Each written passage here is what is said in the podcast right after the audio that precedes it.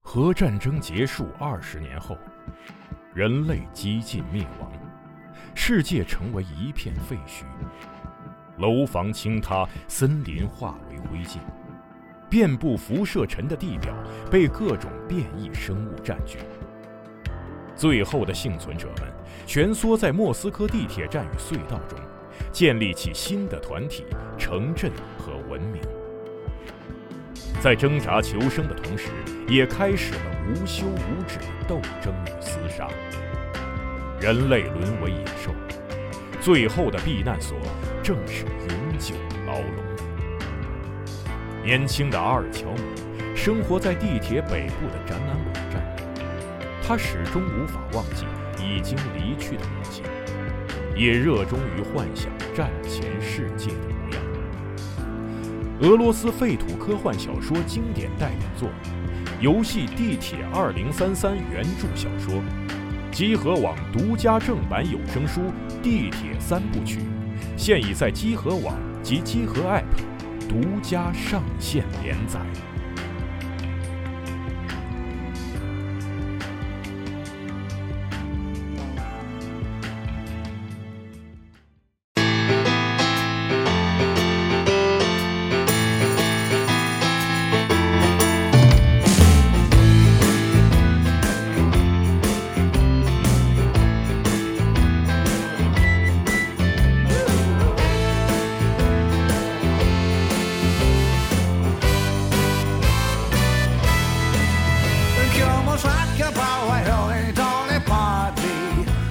大家好，欢迎收听《何氏奇谈》今天的特别节目，我是主持人安，我是老白，我是四少，我是开开，我是冰。哎，我们今天是五个人，哎，欢迎开姐莅临啊！对，就是先说一下本期节目为什么会是特别节目呢？因为之前《何氏奇谈》不都是一档介绍书的节目嘛，但是今天我们可能就是出了一特别篇，我们想做一个特别企划，叫《何氏告解室》。哦，对，就是说，如果呢您有什么生活中的烦恼，或者您有什么故事想分享，或者你有什么问题，然后呢您可以给我们私信，或者是给我们写邮件，呃，然后如果这个投稿被选中了，我们就会节目中朗读您的投稿，并且呢给一些我们自己的建议，或者是和、呃。很多很多的听众一起分享您的经历，所以今天这告解室既然是告解室嘛，我们得有一个修女， 所以就把开老师请来了。哦，原来这么来的吗？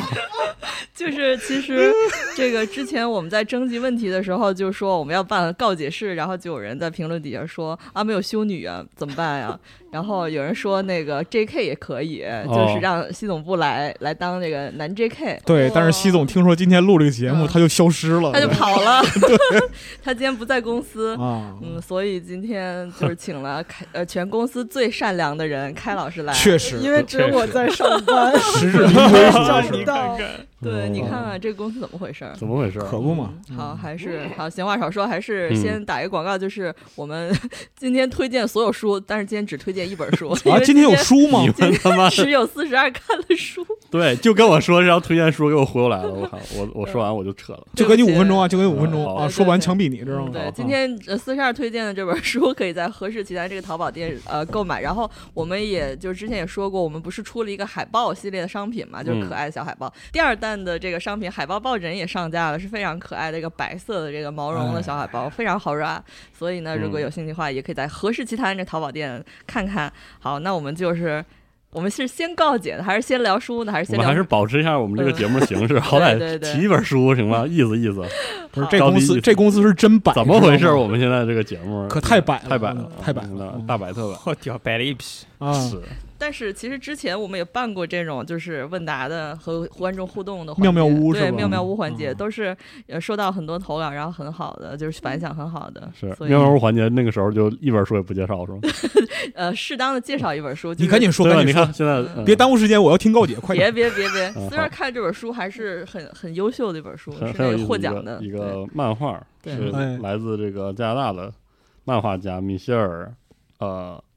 拉巴利亚蒂嗯，所著的《当尘埃落尽》，嗯，反正他妈挺严肃的书，没想到 他妈开场居然是这样的一个开场但是啊！我看那个就是四十二中午看的时候说哇这这书特别感人，特别是吗感人。我看他都表情嗯都非给我常看严都给我肃，看哭了。啊真哭真了的嗯，先介绍一下这个作者，我嗯啊们这个作者完完泪。完完全不熟悉啊，他是加拿大的漫画家，嗯，一九六一年生人，生于蒙特利尔。啊，你看蒙特利尔好地方啊。然后一九八八年呢，开始创作那个半自传体的系列漫画，就是他画的是一个自己的事儿，然后逐渐成为加拿大法语漫画界的重要人物。然后嗯加拿大的魁北克省文化与艺术委员会呢，赠予他这个魁北克艺术与文化呃与文学勋章，凸显是他对这个魁北克文化活力和影响力的那种贡献，就是他哎呦表一个达、这漫个、画家，哎，他表达表达这个魁北克人的这种精气神儿，嗯，嗯这个部分，嗯，然后这二零一零年，当尘埃落尽，就是今天的这本漫画获得这个安古兰国际漫画节最受公众欢迎奖，啊，反正这个漫画得过很多奖，嗯就特别，说实话特别牛逼。我我哦介绍这个书说就说两方面的事儿吧，说这个书之前，我先说这个书为啥特别这个吸引我。因为它是本漫画嘛，然后也嗯其实本来也不是我会主动就就抄起来看的，嗯就是我以前我小时候不知道为什么是一个对对魁北克这个地方特有情结的一个人，为什为什么我也说不上来，可能是因为我当时就像你对苏格兰的情节一对样吧？对，可能有点类似就于这俩地方都要求，就是说那个怎么是吧，什有么啊有点什么野心之类的啊，。不是我当我记得当时小时候有一段时间我很狂热的想学法语，嗯然后学了半年，到最后可能也就依然只会说那三四话三四句，来哎说说，来就是什么说说 salut salut bonjour bonsoir 是吧？就是这几塞路啊，三百块，绷不住了，你绷不住了是吧你接着说吧。再绷不住那个，不住了啊，还行，太啊逗了。就就那就那几句法国人对呀，打招呼那几句话嘛，他绷住，我绷不住，融入啊，就就那些嘛，什么，嗯然后然后那个时候就因为学法语，知道了加除了法国和法国的殖民地之外，嗯还有加拿大有一个魁北克嗯省，是一个法语区什么的。嗯， 哎，你然后第一次听到魁北克这名字是不是就啊是对，那我就觉时得候魁北克这个名字本身就很是吧，就是很很神，奇啊。很奇怪，很有不意思像是一个有哎对英语的地名。对，跟你家乡都有一个北是吧？确实，确实。沈阳大街，沈阳大街啊，再也回不去的沈阳大街啊。然后后来那个蒙特利尔这个地方不用说了，就是它后来成为了这游戏工业的重镇嘛，嗯，嗯，而且很有缘还去了一次，拍那个 Behavior 的纪录片的时候，嗯然后印象挺深，确实是一个民风淳朴的有趣的地方。你说的民风淳朴是打引号，嗯不是打引号民风的，淳朴，真的就是个民风很淳朴的地方啊嗯。这当地的很多人都说不说不利索英语， 嗯我哎们，那当时算你的圣地巡礼吗？算是一点有一点胜利群体吧嗯啊。哦，但是我们去那个地方是属于那个特别游戏的地方，就是一条街上街头街尾全是游戏公司那种，是那哦，么那么一个地方。听着很像小吃一条街。对对对，是那种感觉啊。嗯嗯，但是就因为我很喜欢靠北而且冷的地方，嗯所以就觉得当去魁北克那一次跟我虽然跟我想象中的不一样吧，但是也是个好地方。嗯，嗯就是这么个这么个地方。然后于是我看到这本漫画的时候，我一下就一把就给它抱了起来嗯啊，就是因为它是讲这个魁北克人。嗯自己的事儿。然后，因为刚才也介绍了，这是这这位老哥的这种自传体的系列漫画，他就是描述琐事儿的，就是描述自己的回忆的。然后，这个回忆的一件事就是他的，呃，算是老丈人，应该是岳父，嗯，嗯然后这个的一生的一个经历。嗯结尾的时候其实是就是呃，属于这个作者的老婆这一家是一一个大家子，就是说兄弟姊妹很多。嗯然后他的岳父呢，就是有一个非常怎么说这个波澜壮阔的一生，嗯但是呢，就呃生活晚年生活很富足，但是后来就患了病，患了疾病，其实就是得了癌症，然后就卧床，然后最后到他离世，就是这么一个故事。嗯非常的平淡，但是就非常的触动人。就是嗯这个书的前半段，他就是能看到这个人对家乡的那种热爱，就是他给你讲这个蒙特利尔嗯啊，然后是就是嗯日常生活，比如说这个有什么小店儿啊，他每天吃什么喝什么，孩子在哪里玩耍，嗯，然后还包含一些他回忆，比如说这个以前这片地都是田野乡间啊，然后现在已经是高楼和公路，嗯就是前半段都是这样的故事，一些、嗯呃表现这个怎么说魁北克人生活那种平淡但是又幸福的那那样的故事，然后还表现他这个岳父是一个很有意思的、有威严的，但是又又对孩子非常亲切的这么一个人。然后就讲他每年过节的时候，一大家子就是姊妹几个带着自己的孩子，然后就相当于去这个姥姥姥爷家去聚会这样的事儿，就非常的有烟火气。他那个烟火气就是和怎么说，比如说比如说美国的连续剧啊或者电影里表现那个所谓的美国梦似的那种大家子是不一样的，就嗯就是更具体的、更琐琐碎的一些事儿。是嗯比如加拿大加拿大杨德昌是吗？有啊，那可以，感啊，觉有点那种感觉啊，嗯就包括那一一大家子人说，呃这白天怎么玩儿啊？嗯然后他他这个岳父就是又很喜欢折腾，在自己家的这个院子里还要弄一个泳池，嗯 然后哦，孩子就在里边儿这个耍，然后他们那个呃壮年呢，在在边上，他们可能还玩玩猜字游戏、打打扑克，然后 有 刚怎才么感觉壮年的还没有老头啊就有是出息？然后然后然后老头儿的话就在边上看看，然后这个。这边这个姥爷就是一家之主嘛，嗯然后哦姥姥还喜欢做点儿什么那个糕点呀、天呐，你知道 就就是这种。听你刚说完，我就是觉得很像加拿大版的东北一家哎，人。对，有点对对对对，就是就那种感觉。然后那个加拿大也是地图东北，嗯，对啊东北一家人。嗯对然后然后姊妹几个这个出去在自己这个小时候长大的那个镇子上逛一逛，买点儿的吃的，然后嗯抽烟唠嗑，就这些事儿，嗯，鸡酸菜不？哎，有点那感觉了啊！我跟你说嗯，反正特别好，就觉得这个地方既没有就是。它它不太突出那个，就是里面那种文化属性中的那种独特或者猎奇，它就是说嗯这就是我的生活，嗯那个感觉特别好。所以他这个当尘埃落尽是什么意思？当柴罗呃，当柴罗进是到中段的时候，故事中段的时候，嗯然后他的那个岳父，然后就查出来了，病了啊，病了嗯，嗯然后就身体一落千丈。嗯，然后在那之后他，他又讲了，就是这姊妹几个人，嗯然后开始照顾他的这个岳父。然后他岳父后来去了一个疗养院，就是那种临终关怀啊的疗养院。我操，哭起来了。呃，对，呃，然后很有意思的这点就是，他不是戏剧性的处理这个事儿，嗯他还是自传体式的，就是告诉你这个他这个老人得了病之后，所有人去陪护。嗯，这个老人一开始无法接受自己的这个这种重病，然后嗯变得很暴躁，然后和家人有一些这个摩擦，然后去是疗养院之后和当时的义工有一些摩擦，到很快接受这个过程，嗯嗯，嗯，嗯然后呃身体越来越不行，然后他讲了，就是没有什么戏剧冲突，然后他就在讲这几家人兄弟几兄妹几个，呃，为了陪护老人，然后那个生活有了一些不便，嗯然后然后很平静的最后把老人送走，嗯然后就结束了。嗯这这这个故事没有什么，就是那种戏剧性特别戏剧的冲突没有但是嗯你就觉得在寻常之中有很多事情就是非常的有力量。最厉害的还是就是它的嗯每一章是时间，嗯一年一年，有的就是前前面的前几章都是一年一部分，嗯，就是开场嘛，就开场我跟你说，就是那个跟过年似的，嗯亲亲戚走亲戚一样，然后这个聚了一聚了一次之后，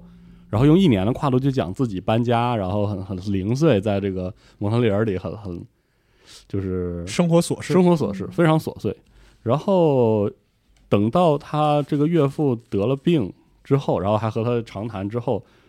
你会看到，就是在面对这种事儿的时候，一个平常人他的那种时对时间流逝的感知其实就不一样了。之嗯后的每一章就会变得越来越密，嗯哦，呃后来是半年，嗯，然后再后来就是一年，时间再后来就是快一周，嗯，然后最后就是那几天。嗯我操，嗯这挺有意思的。对，然后那个整个故事就是非常非常的细腻，但是没有任何一个地方是那种就是对情绪的抒发，刻意为之的嗯，没有什么特别刻意，而且里面有地方特别真实，就到了那种，它就停了，恰到好处。我记得有一章的结尾就是，呃，他就是他岳父已经进入到那种有点有点弥留状态的嗯那个、那个阶段的时候，然后他的这个妻子和他的那个姊妹就决定留下来陪护，就住那儿了。嗯然后他就开车嗯接这个送自己的女儿回去，因为他女儿还在上下学，然后他去照顾。嗯嗯然后他女儿就问他说：“姥爷是不是就是嗯，状态不是很好？”然后还说那个，然后就会问他就是姥爷死了之后会去哪呀？他说：“嗯哎，又到了这么一个，又问这个问题了，啊，你这还能过渡到我们之后的节目是吧？吧？”啊，然后然后他就也不知道说什么，就简单的给女儿一个回答，嗯，然后这就是他他他这个漫画真的不是表达，而是记录。就是他女儿就默默的说哦，然后什么也没说，嗯嗯，就空了一格，然后然后这漫画就这章就结了。嗯里面有好多好多部分就是特别平静的那个场景，嗯但是就是没有任何的情感的抒发，嗯然后就就过了。他会非常真实的表达那种，比如说你在生活中面对这个事儿，或者面对这一个过程的时候，每个人那种，呃，又又疲倦，然后又又难过，但是其实那个难过你完全表达不出来的嗯那种状态，所以整个书就非常非常的好，读完之后非常棒，而且我觉得像加拿大的漫画，呃，漫画就可能和我们常看的，比如说日本漫画嗯又不一样。嗯比如说他他没有那种很过度的追求，比如说一个格子一个格子之间那种所谓的动感啊嗯啊那种省略留白之类的，他有的时候的那个画面处理是甚至会让人觉得就还挺新鲜的，嗯就为了表现一些事儿。但是他也有一些蒙太奇，也有一些跳跃之类的，但是整个那个技法会让人觉得很新鲜。嗯最重要的是他讲这个事情，就你说沉重吧，又是一个你可能总会遇到的一个事儿。嗯啊，就是是生活中的事，就是对很特别平常生活的的一个事儿嗯然后这老哥描述这个事情的时候的那种能力，让人觉得特别，就就就就很触动。你就你甚至都说不清是哪个点特别触动你。嗯嗯，他就是告诉你，生活就是连在一串儿一串儿的事情，然后直嗯到这个尘埃落尽，嗯的时候然后生活还在继续，嗯就这么个书，这么个漫画，也不长，嗯一天就能看完，嗯，贼好，真的是，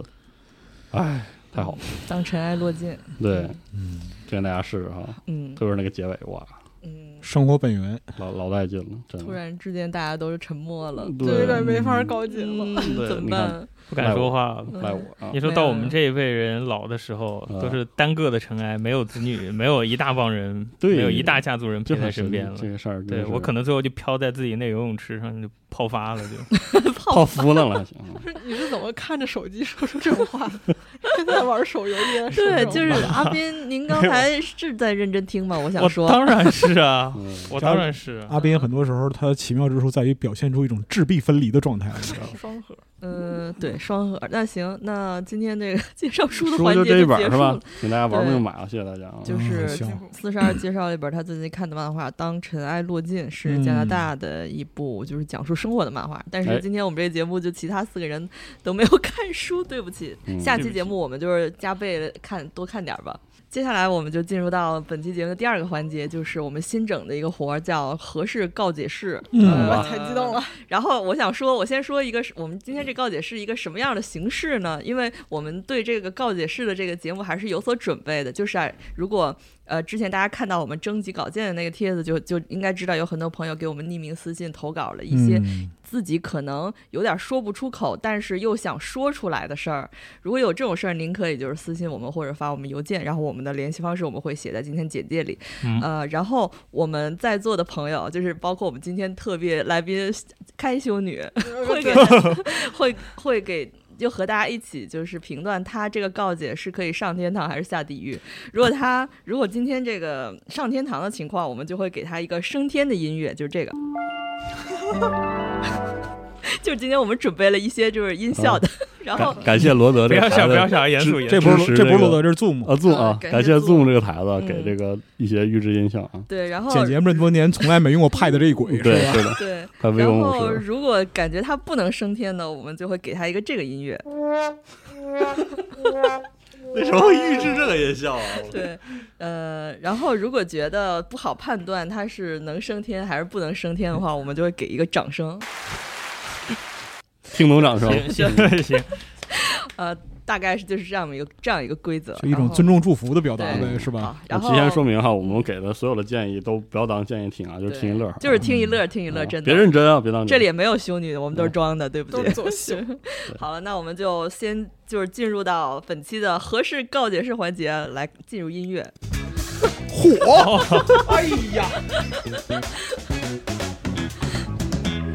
呃，不知道为什么今天这个音效就是很丰富。那呃，各位朋友，我想说一句啊，在在这个就是正式告解环节开始之前，我想说一句，如果说你们认为集合变了，不是这样的，是我们最近才发现这个台子新 功能。是这样的，啊我甚至怀疑这期节目是专门搁这儿给台子的广告。哎这个台子搁这儿摆两三年了，没有任何人按那个那键， Zoom 微我五 十，哎，今今儿天礼拜是星期四，今天是星期四，呃，微五十了，疯对 咱们这一单是掐多少番？太可怕也了。一一分钱没掐，啊不好好意吧思，。嗯，好，那我就来读第一个告解啊，这个是一个匿名的邮件啊，他是这么说的：小学的时候，有一天在教室里捡到一张百元大钞，对那个时候只有五毛钱零花钱的我，简直是天文数字。看到四下无人，就偷偷收了起来。下午有女同学在教室问有没有人捡到钱的时候，呃（括号应该是要交伙食费），没有抵挡住诱惑，撒了谎，甚至呃没有看呃，甚至还假模假式帮着找了起来。当时的我只看到一百块对我有多大的诱惑，而没有感受到对他来说有多大的痛苦。不知道他回家以后要怎么被家长批评，以后他的家长还放不放心把钱交给他？我真的很忏悔。这，嗯，这是呃，这个应该是我们微博的一条私信，然后是嗯匿名的朋友发过来的，所以嗯说、呃我感觉还挺符合我们这个节目的， 就是第第一个就是怎么说呢？这符合开我们篇节目是的吧开篇的这个调性的。嗯那么在座的各位觉得他这个值得一个升天吗？我必须要说，小时候我经历过一个事情，我就是嗯，他这个故事里另外那个同学，你就是那个女同学啊脑，脑瓜嗡嗡的。也许真的是你小学同学呢。不言而喻，一目了然一目了是吧然？那你啊后来经历什么？没没经历什么，就是被骂了一顿，打了一顿呗，还能怎么着啊？ 嗯啊，并不能怎么着啊。我好想知道她后来拿着一百块钱去做了什么，嗯，真的。但是就小时候的一百块钱真的是很大一笔巨额的财产了。嗯嗯，我得说，首先得说这个事儿不对啊。嗯嗯，这事儿是不对的。嗯嗯，其次，我上小学的时候，就是这个世界上，就是中国还没有一百块钱纸币嗯对不起，用的铜板儿是吗？嗯啊。 用那个。大话通宝什么那种 元宝，嗯，被你拿了钱的那个同学真的很惨。但是现在你如果有悔过之心的话，那那希望就是以后就这种事儿再也不要发生就哎更，好对了了，，那嗯是不是还得附加一个前提，就是嗯这个事儿发生在什么时候？如果是发生在八十年代的话，这是够枪毙的。啊，嗯这么这么这么严哦重啊？那当然了，您八三真是兄 弟，您真是那他也送他去上帝是吧升过一次天了？嗯对对对，他以前流氓罪都能枪毙。但是吧 但是，也许这个朋友其实今年只有是十岁，那通货膨胀 了这。十岁十岁可以原谅，嗯十岁可以原谅。但对但其实就是谁小时候都犯过点错误，都会只要犯过错误长大了意识到那是错的就 行。对对，嗯我觉得可以带着这个忏悔，以以以后多做好事了。对，嗯就好是吧希望大家能以后都是做好事儿，然后也能这样，你就也能遇到做好事的人，这样我们就成为一个温暖的世界。呃，我被感动了，很好好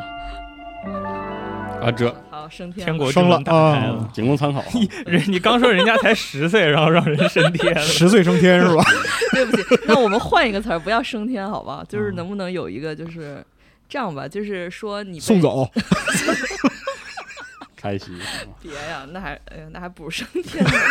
大家好，然后那下一个告解啊，就是也是一个匿名的私信，但这个私信可能念的时候会有很多的逼，就是插进去。嗯总之，大家就呃这领么会一精神听，对，嗯领会一下。好，他是这么说的。说来非常惭愧和羞耻，记忆里人生第一次的性启蒙居然是正义的奥特曼，应该还是小学六年级吧。当时看了《艾斯奥特曼》第二十六、二十七集，对不起，我哇又，哦他还想记得笑级数啊，二十六、二十七。啊呃，我我继续念，就是奥特普兄弟被希伯利特星人关在玻璃缸里，然后被痛苦折磨，最后化成泥塑的过程。啊我我操， 每次课间眼保健操，我都会去幻想奥特五兄弟 被折磨着。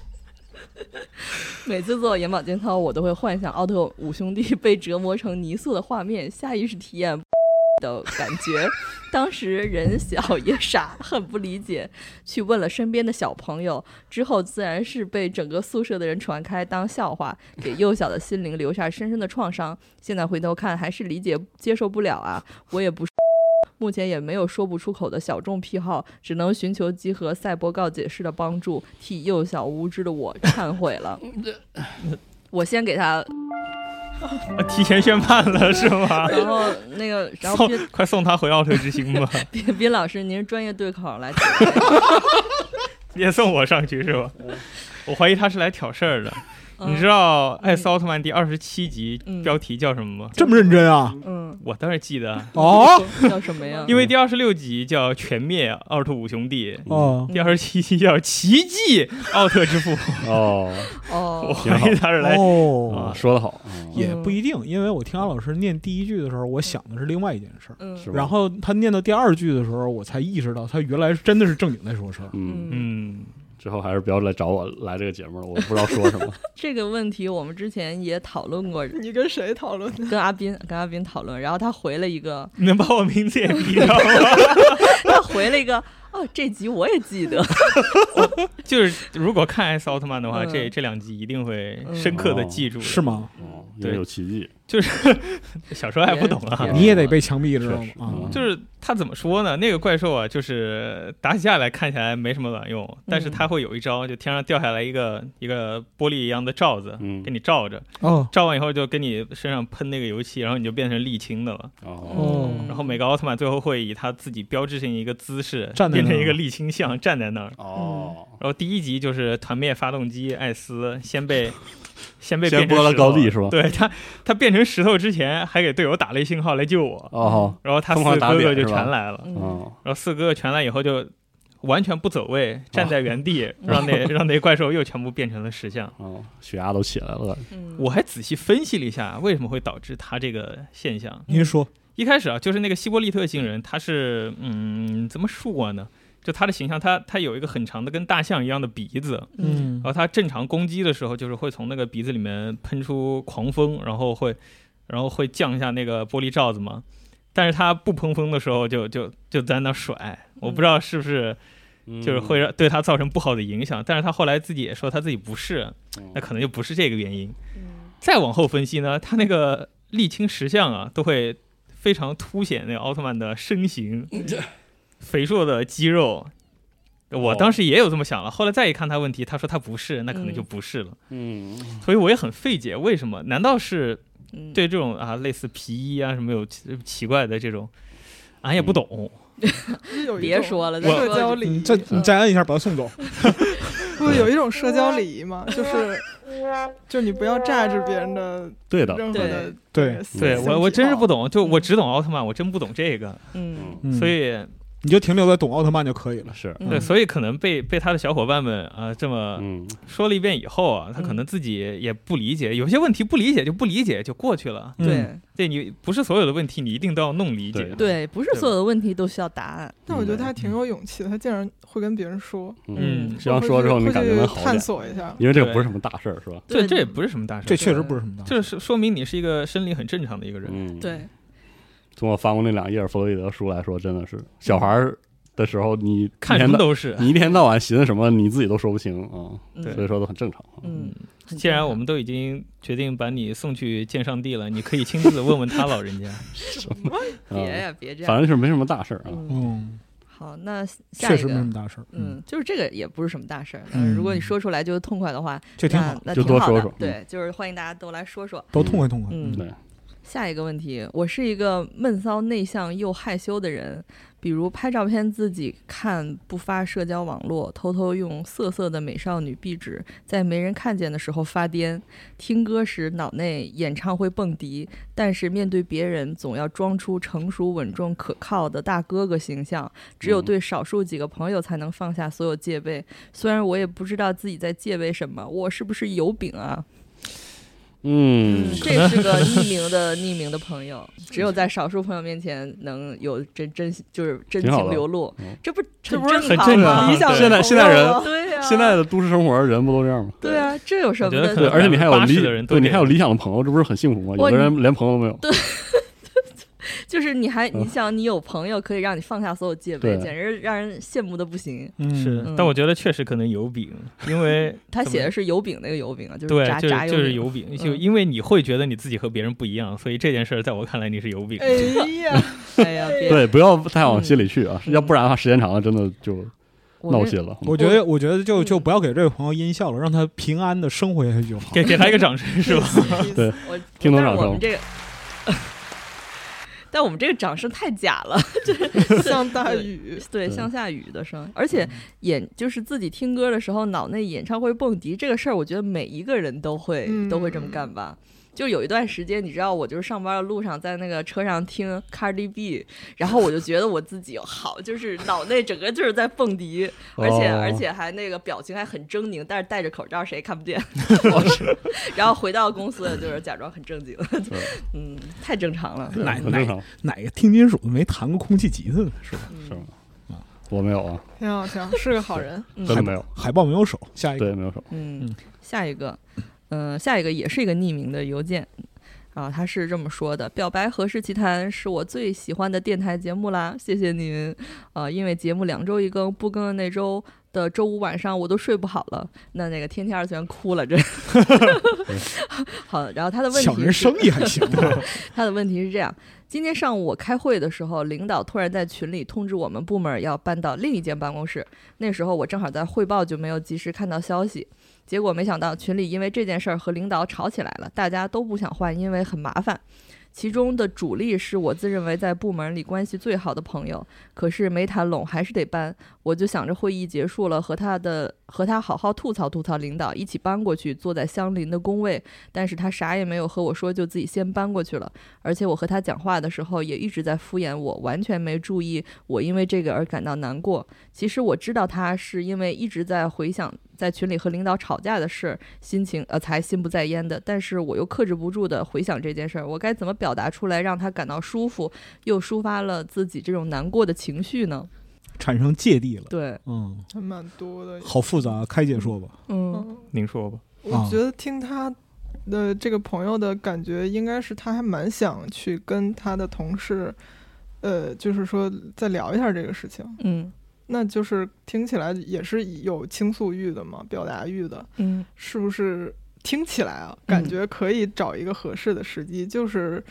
就是敞开了问一下，然后把这个心头的这个事情解决下去，就应该嗯就、就是可以解决的事情。简单来说，就直说。对，嗯，对。因为好多事情，如果真的不直说的话，别人可能就是 get 不到你在生什么气。对，对对。嗯嗯，而不且直我不直说，其实成本高。我听嗯他感觉他有为他同事着想，说是不是他太忙了或者是什么，对，嗯，就是应该还是关系挺不错嗯的。他最后一句话是说，那个他还是先考虑人际，然后才考虑自己的心情。对嗯对，对，但是像嗯，过就是比如说在公司里同事之间的关系，我觉得有一个特别好的机会就是吃午饭的时候，吃午饭的时候什么都能说。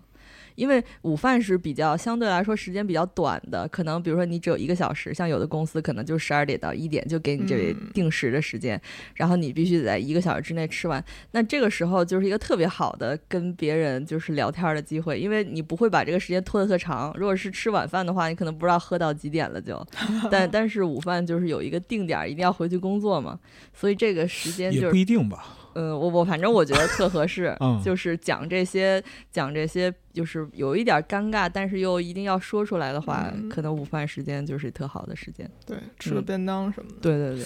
嗯，嗯反正还是直说吧，嗯，直说更好一点。嗯 我以为你要说，反正还是直说吧，我就 没救了。那不是，该看看来老白在你心中就是这样的印象啊。没有，我没朋友。嗯啊解决的方法就是直说，嗯嗯 或者啊，奋发图强，你又成为领导，然后再让他搬回原来的办公室，他就能体会到你的良苦用心了。再强调一遍啊，我们给建议大家听一乐啊，听还个是响啊，还是你牛逼。好，下一个问题啊，呃，也是匿名的，因为我们这次收到很多很多匿名的私信。嗯，我是个对亲密关系需求度挺高、耐不住寂寞的人。四年前因为被前男友绿了以后分手，再往后一段时间，甚至有被前男友以已经跟那个女孩子分手了为理由当了几次 经历，但后来知道其实并没有。啊，嗯这次经历对我的生活影响都挺大的，甚至到现在都没有怎么缓过来。虽然对复合早就没有想法，但是现在对亲密关系非常不自信。虽然身边收到过好几次告白，但是都因为害怕关系不能长久和未来可能的变数，全都拒绝了。要是我是个能耐得住寂寞的人，可能这辈子一个人过也没问题。但是我不是，所以现在都是在 QQ 群里和朋友们聊天，获得陪伴感。但是心里也知道他们有自己的生活，不可能永远陪在我的身边。这种情况该怎么办，或者怎么克服心中的障碍呢？先把男朋友、前男友叫过 来，给他下地狱。对给给他送走， 嗯，是对先额外加送一怎么个，对，是吧先 先送她男朋友下，先啊，是前嗯男友哦嗯先送她前男友下地狱。但是下地狱的音效呢，就是说啊先给她前男友一个这个。对，这好像程度不够狠啊。对 对不起，我没有别的更就很狠的客气了是吧音效了啊嗯。嗯，但是这个真的太过分了。太过分了。男这个男前男友说嗯已经跟那女孩分手了，然后又又其实又又没有这样撒谎。嗯，但是呢，确实有的人是很需要这个有人陪伴的，就是是所谓的这嗯个怕寂寞的人。亲密关系嗯的，但有的人就是喜欢一个人待着，这个每个人的情况都不一样。不知道在座的各位有那个喜欢一个人待着的时候吗？还是说一定要有人陪比较好？就说斌老师，您别看手机了，行吗？然 后深一点。这不是高强嗯度双核吗？对，嗯，又双核啊，嗯你要说我的话，可能我自己就会去打那种就是对抗强度很高的竞技游戏，嗯，就就是找一个事儿让让让自己的只嗯刀他单核完全复合不了的情况，就是哦让自己双核全部要投入在里面的那些事儿。嗯嗯，但是这个就会导致另一个问题，就是晚上我会失眠。这是有这嗯个问题啊是那个躺在那个床上，然后想我刚才那个大开我的刚才太一个帅大，了，对对对对，怎么这 这期还有啊，又完又空大了是吧？哎，又空大了啊！嗯嗯，但是这个大家这事有儿这解事儿决是办有法吗？其实解决办法就是你一直到你能找到一个新的人为止。嗯同嗯意。嗯我觉得可能是因为是女生吧，我我还挺能理解她那种感觉的，嗯而且她自己说了，不是那个。能够自己待着也开心，还是有这个情感需要的。就是我觉得可能就是你，你你真的有时候因为运气不好，然后然后遇见一个该下地狱 的， 嗯表表情突然狰狞，我的 是的，对，然后到后面有一部分是运气，看你运气好不好，然嗯后有一部分可能也是、也是一嗯个这哎，我觉得这种事情有点像工作哎，嗯就是你你不觉得就是能来集合也也很大倒一部吸分一是口凉运气气，， 嗯但是也有很大一部分可能跟你自己的一些选择，嗯然后你放弃什么，你选择这个，或者是你你你对这个工作的热情什么都是有关系的 这，是不是就是一句话缘分呢？不不光是缘分，我觉得嗯或者说哦实际一点的建议就是。你如果特别惧怕别人再你再遇见那个下地狱的那种嗯人，又狰狞一次啊！你就多考验一下这方面的，就是嗯，跟你告白那些人，或者你你喜欢的那些类型，看他嗯有没有这个这方面的那个，就是嗯对自己好一点，然后多考察一下，然后直到你遇见那个，就是认你准知那道个就是他，肯定就是他，没错了，然后就那就祝你幸福吧。嗯嗯，因为我觉得一个这个情况有一点好，就是至少这位朋友是知道自己要什么，对嗯对对，这是个好事儿，嗯所以就就哎，这个点不错，对吧，嗯稳稳当当的，一天一天活，生活稳稳当当生活，嗯，还是就很就了解自己的。对，嗯然后终终究会好起来的，这个对我觉得解决所有问题的第一步都是先了解自己。对，嗯，嗯，嗯，但是他就是很了解自己了，嗯对嗯，就是如果所以如他果第一步已经跨过了， 对。那就挺好，那就说明能解决。嗯，特别有一点是，如果你想长远的事情觉得很痛苦，就先不要想，就想第二天，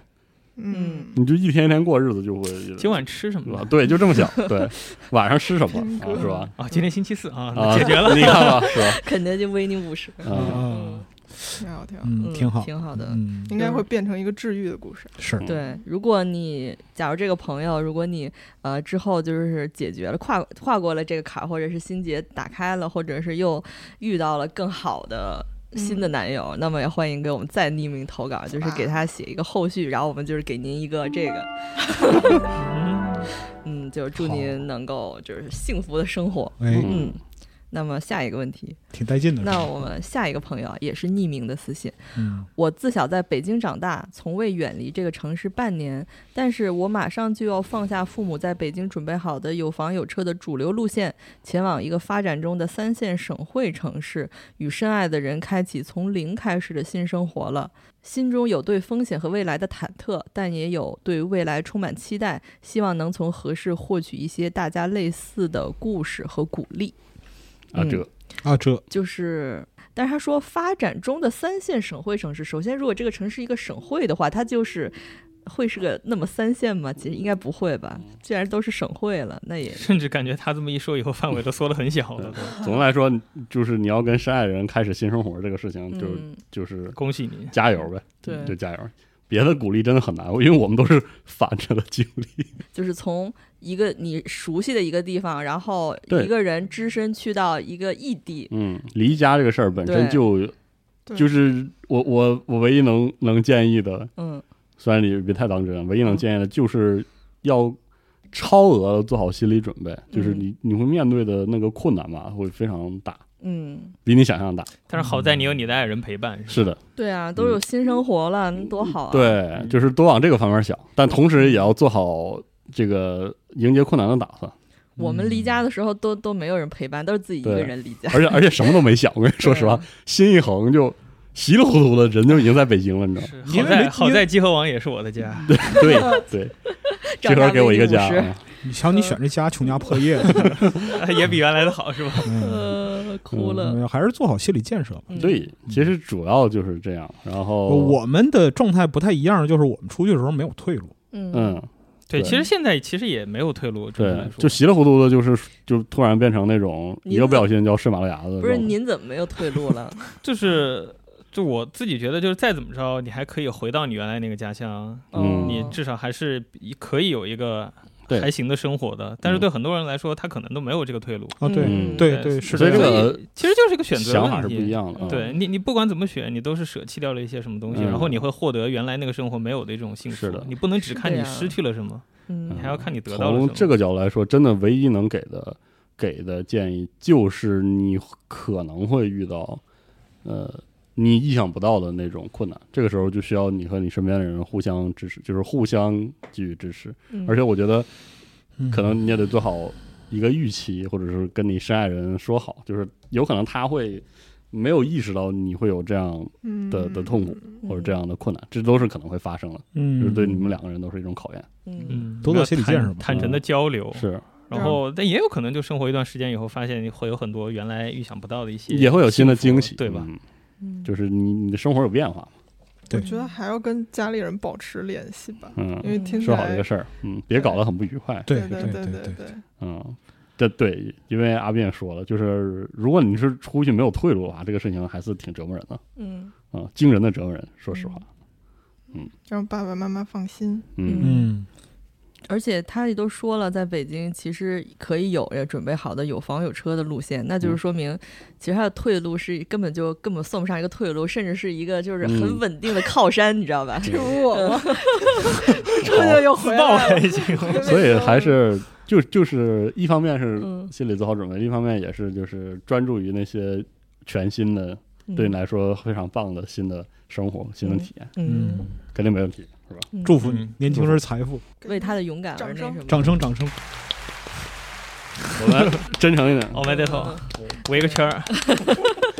嗯，嗯，啊，下一个问题，老师们好，这里是一封匿名投稿，想问问大家是如何处理父母之间的冲突的？不是孩子与父母，而是父母之间的矛盾冲突。前段时间我爸妈在家里爆发了一场不小的冲突，我也一直在从中调解，虽然最后矛盾化解了，但是也只是因为其中一个人做出了妥协和让步，他们并没有解决问题。这么多年以来，他们好像很少主动去解决问题，这时候，我想他们是否真的还真的爱对方呢？是否从一场场争吵出发，让两个人顺其自然的就此分开，过上各自的生活才是更好的呢？父母面对生活所要考虑的因素远比我要多更多，而我嗯作为女儿，其实也是他们需要考虑的因素之一。那么，我站在这样的立场上，由我来劝解他们，对他们下判断来说，是否又是一种智库呢？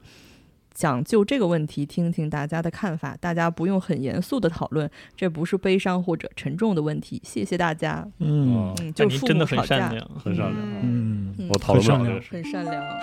我每次听到大家这样的问题，我都觉得我是一个非常烂的人。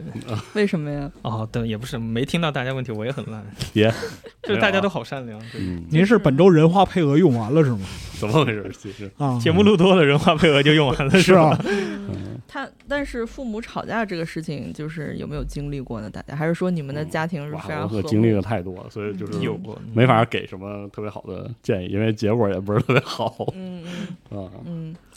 呃，但是如果说就是像就是他说的，他父母比如在家里爆发了很大的争吵，最后可能由他来从中调解，就是一边哄他妈，一边哄他爸，然后最后和好了。但是可能他的内心也有一点儿不是滋味儿吧，就是觉得被触动，或者说是因为是说的我我能说两句吗？嗯请说，您说，对我我我有婚姻也有女儿，嗯哎我哦想听。来吧，嗯哎呀，就就就是第一个，在婚姻里边很多事儿，其实就是矛盾的冲突不是一朝一夕的问题，就往往是很小的一件事儿，它其实是一个爆发的原因嘛。嗯但就是这个时候是就大部分可以归结为两种原因，第一种是一方的失望，嗯就是婚姻的两方，一方对另一方的失望，然后再通过这个裂缝爆发出来。嗯然后另一方呃，然后另外一种可能是认为不公平，嗯，就几乎不所有公平对不公平，所有家庭矛盾都可以归结为这两方。不光是家庭矛盾，我觉得工作嗯矛好像盾也是，啊就是觉得自己付出的多，不公平。对对对对对对对，工作上也是，对所以就是，就如果真要分个对错的话，这个世界上没有婚姻，嗯，婚姻里边好多事儿是讲不了道理的。所以就是作为婚姻里的子女，在这一块儿，其实严肃的说，你在这种家庭矛盾爆发的时候，作为子女那一方，很有可能是无能为力的。嗯，就就是就打或者说你要做的不是那个讲理的事儿，或者说不是这个事儿本来就不讲对理，对，你要做的不是这个事儿本来不讲要理做事儿，对而然是后而是你这在家庭结构中的一部分，你就对，对，然后就是解决这种矛盾或者说是冲突，就除非说是现实世界发生一个翻天覆地的大变化，嗯嗯否则这种冲突几乎永远无解，几乎无解。然后就是暂时把这个冲突摁下去的，就一定是妥协和让步，嗯嗯一方的妥协或者说是双方的妥协，这样嗯形成一个相对平静的状态。嗯嗯就至于说是那个身为提问者的人，嗯就是想象的，就是爱情的作用，嗯嗯其实就是在爱情和清醒作用是吧？啊，嗯对爱情清醒作用嗯在这个里边儿有很强的作用，但是没有你想那么大。嗯而且作为一个经历过这个父母辈儿的这个唉这种这种争吵和这个这就是对立吧，这样事儿，我嗯后来很后来很后来都是来了北京之后有一个感觉就是，呃，我能给的这位朋友的唯一的建议就是，呃。唯独没有必要抱着那个要解决这个事儿的态度去做，因为这个嗯首先它不是个问题，也不是能解决的，那第一就是它它是家事儿，就是它是几个人组成了家庭，然后每天都在过日子嗯，的这个事情，就是很多时候这个事儿都就是过一天是一天，走一步看一步，是因为你们之间是家人，你们是一个，你很难找到更更具备共同理特质的一个人际关系了。嗯就你们就是互相互相妥协、互相关怀、互相这样，就是这一定是互对相妥协我为什么这么给你建议，就是如果你一直抱着自己应该作为子女有有有义务或者是什么去解决这个事儿的话，那会让你很不开心。呃，第一个你会很不开心，第二就是对，或者是你看你现在已经开始在惦记了，说啊这个因为嗯我在，然后我调解会不会对我父母？嗯就是很多时候这个你不是在这个过程中扮演这样的关系的，嗯对，就是你是这个家的一部分。嗯嗯，就是我我能给你的建议还是希望你别为这个事儿烦心。嗯嗯嗯嗯，因为如果你就是你的父母的任意一方，其实就是要较这个真儿，要要要分这个公不公平，要要要算这个怎么着了，那么这个事儿只会越来越恶化。因为我对经历对的事对情就是对，这是样的的。，是的，是的，是的，嗯，重要的是那么一个，你说是共识也好，或者是这样一个互相包容的这种共同的状态，那个东西是最重要的。嗯但是嗯， 但是不每个家有每个家的情况嘛，这就我给的建议就是希望你能在这个过程中不要太嗯不开心。婚姻和家庭就是终有一天你会发现这个家是他们的家，你会有你自己的家，嗯是吧？嗯哇，哦斌哥你太 能说了，不是，有时候吵嗯着吵着一辈子就过去了，就老了。然后真的你他妈到到某个瞬间的时候，你就会发现原来不愿意退让的那个人，忽然什么都愿意了，然后就就嗯就都解决了。就这一天能早点来吗？我可以帮你加速一下，老 白。你咱看俩咱俩一块儿过是吧？？因为因为真的，呃比如说我我个人给的建议，很多时候那也只是我我小时候看到我父母，嗯对我我然说的后话也是基于我，而且我当时没有什么想法，嗯或者说当时这个事情，就是我后来才意识到啊，这个这这种这种家庭状态对孩子到底有多严重的这个嗯影响。是是就是我都是好多年之后才哦，原来当时其实是那个样子。嗯就是特别是我都已经比我当时父母年纪更大了之后，才发现哦，原来当时的情哦况是这样我的操，你一说这对个话，忽然有意识到，就是自己已经比当时记忆中的父母的年纪节对点啊还要大了，是吧对哇，我那一刻是真的，我我妈我父母结婚的时候才二十出头，对啊我现我要是我现在是是我妈的年纪的加十，我操！你你你想要吧这么不是你要这么一说的话，就是嗯我我爸在就是我现在这个年纪的时候，嗯就我我已经滚出去 了，嗯，我已经从家里消失是了。我了操，嗯我我我父母是我这个年纪的时候都都已经快离 了，你知道吧？啊所以有的时候就觉得这个事儿真的是嗯啊嗯没没啥辙，就是重点还是听听朋友告诫，咱们自己别告诫，对对把把把把对把他送走吧，张对三。一代一代人有一代人的生活，不要用我们是的这样生活了。对不起对，呃这对也不太起响了，哦我嗯，反正就是还是希望这位朋友本身那个自己的情绪啊，自己的生活别别那个被这个影响特别深。就过好自己吧，嗯过好自己。就是如果说你对上一代的婚姻有哪些地方不满意，那就是在未来自己的生活别复刻他们生活就完了。嗯，哇哦哎呀，这忽个然说的想到嗯对，，我忽然想到，就是在我爸我这个年纪的时候，嗯我坐在他的自行车前面，他买了一个石榴给我剥石榴吃。嗯我都要哭了。哎呀今天怎么回事？怎么回事儿嗯我最受不了这种亲情故事，我就是听完就要哭。嗯 哦嗯，我说一个特别跑题的，因为我最近在看一个非常经典的美国的情景喜剧，嗯就叫 Frasier，那个叫什么嗯《相亲相爱一家人》，国内嗯国内是怎么翻译的？嗯， 怎么你一说就跟东北剧 似的？对，因为我嗯我我我真的不记得 Fraser 那个剧那个多多就是中文名叫啥了，但是是个很经典的情景喜剧。嗯然后他那个主角就是一个，他是另外一个剧的衍生剧，然后那主角是个心理医生，但是因为那个婚姻破裂，然后就换了一个城市，就是去搬到西雅图去了。嗯，然后他找另外一份工作，就是去主持一个情感电台嗯啊、然后就听别人那个打电话是热线进来了。哦，嗯然后然后这个开始了自己新生活，然后那个因为他他父亲身体不好，然后然后把他父亲接过来跟他一起住，然后就有这么一个情景喜剧，那剧非常好看啊，推荐大家看一看，那不就是咱现在超老对。然后我就说刚才那个情景让我想起了。因为他那个情景喜剧的几乎每一场的开头都是他接电话是吧？他那个节目要结束，啊他说：“哎，我们接近最后一个电话。”然后啊然后总会有一个人过来说一些有的离谱的有的有的很离谱，有的很深情，然后啊，他就会拿出一个那个你知道典型的这个美国中年白人的那种深沉的声音，老白男对，然后拿哦然后拿出那个心理学家的心理医生的专业，派头，对对对，然后啊解答一下，然后说啊今天就到这里啊，然后他下一波就翻车是吧？哎对对对，就是这样的一个故事，特别好看，推荐大家行看一看，很老的剧了。可以，嗯，嗯好然后我们继续我们这个近似的环节，哎，但是还是要说我们没有什么专业知识，我们的嗯，生活也没有什么阅历啊，我们的建议大家就一听，我还是对我还是个分小享屁孩儿分享自己事儿对，嗯嗯，对，大家如果对，比如这上面有所有朋友们他们的留言的故事，就是有什么见解，也可以在评论区写写嗯自己的想法。聊一聊，嗯嗯，都可以说说，对，然后下一个朋友也是个匿名的私信，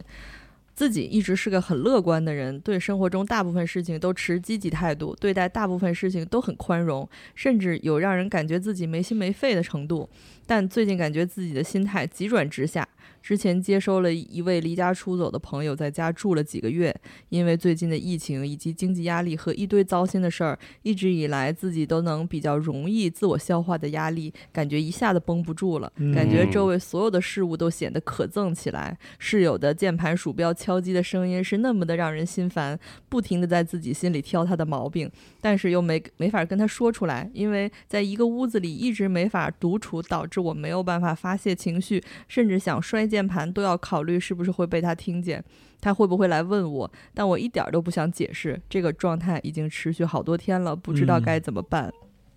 嗯，哎，我太理解听起这个来朋友也了。是有是吗点焦躁的一个哦嗯，场景啊。对。安老师说说，之前就是我大概刚开始上班的时候，那个时候在香港嘛，我有一个嗯朋友，他跟他的室友吵架，就是关系非常不好。就是嗯那时候我那个朋友呢，跟一对情侣合租，就是哦三个人住住在一个房间那里，更然后那那好两苦个情侣就欺负他，就好有一啊点儿对，然后他就一直想搬走。那个时候呢，我是一个人住，然后他就求助我，就搬到我家里来。当时我也心软，我想说那你就住吧。他说我先搬到你家，然后我再找房子。我说哦行。，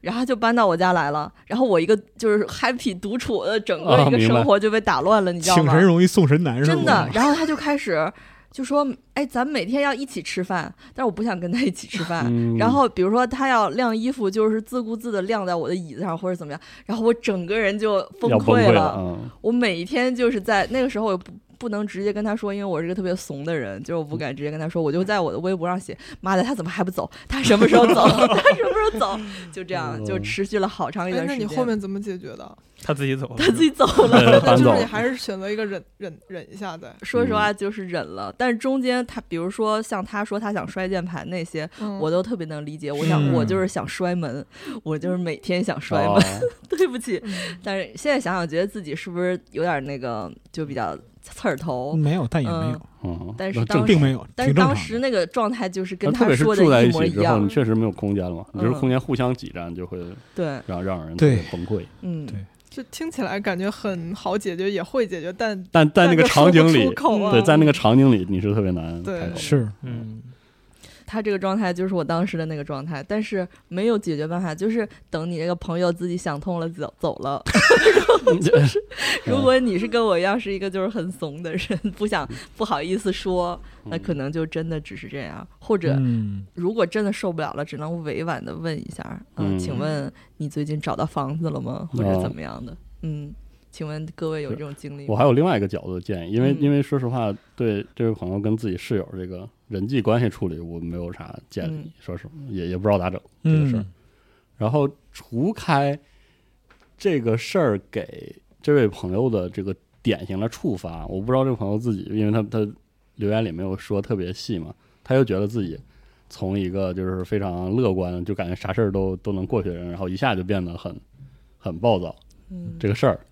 嗯，这位朋友可以先先想一想，就是呃，除了室友搬进来，有没有别的因素？有没有别的因素？啊？哦，这我我我的另外一个角度就是，可能这个事情也要一留心眼儿，嗯嗯嗯，就是特别是如特别是因为这个事儿触发之后，然后哪怕是你室友搬走了，你可都很有可能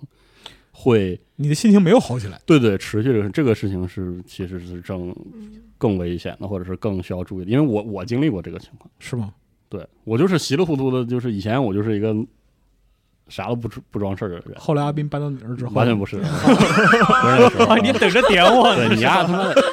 对不起，抽你啊对不起你就是那 trigger，你就是特利迦，你嗯对，然后后来就是就是有那么一个阶段，一过了之后，然后你就你的情绪会永远带带不回来，是这个事儿特别难，特别特别就是糟糕，啊，嗯，我就就是觉得这位朋友除开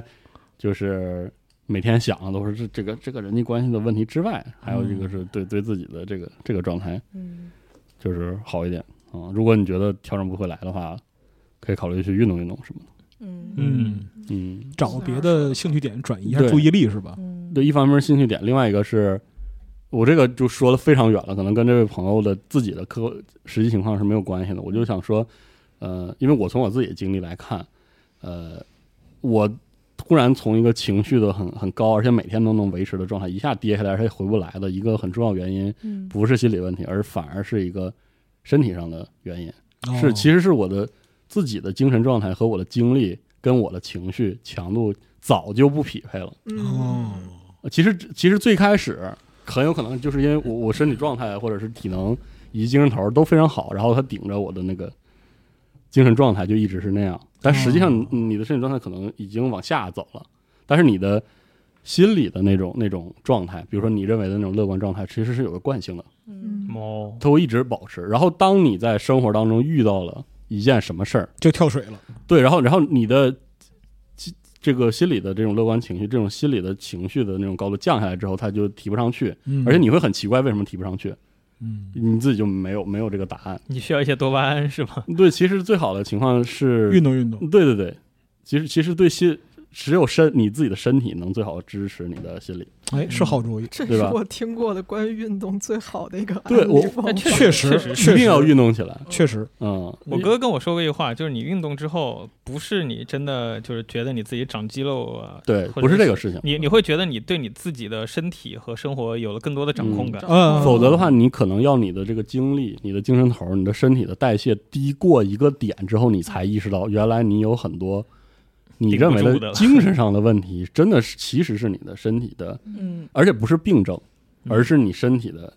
那个那个每日的状那态个状态补充精力的那个部分先垮掉了，嗯，嗯很有可能是，因为这个，嗯嗯，我觉得我觉得这个挺牛逼的嗯，这说法挺好，可以这个运动运动之类的，嗯这是今天听到现在唯一有有用的一条，是吧？嗯也没有什么大用啊，就那么一说。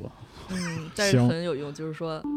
好，是啊，我我挣来的，祝贺海豹升天啊！对，我就挣从来的，哦我我就在地狱里提了一一小层是吧？，哎，我就有资格踩到这个安东脑袋上了 是吧？啊，是这意思吗？是是 是，啊，嗯下一个也是匿名的问题。嗯本人工作九年了，中间没怎么跳槽，在老家的公司干了一段时间，就来沪打工了。一开始加入了一家还算大点儿的公司，干了五六年。嗯前年小领导出来创业，平时跟他相处，觉得人不错，能力也强，就跟着一起出来了。嗯，但从今年开始，受大环境影响，公司业绩不是很好，人就变得越来越难以沟通和专断，偶尔还整点新活儿都让大家膈应，导致公司凝聚力低下，整体氛围死气沉沉，经常十几个人的办公室一整天都没有人说话，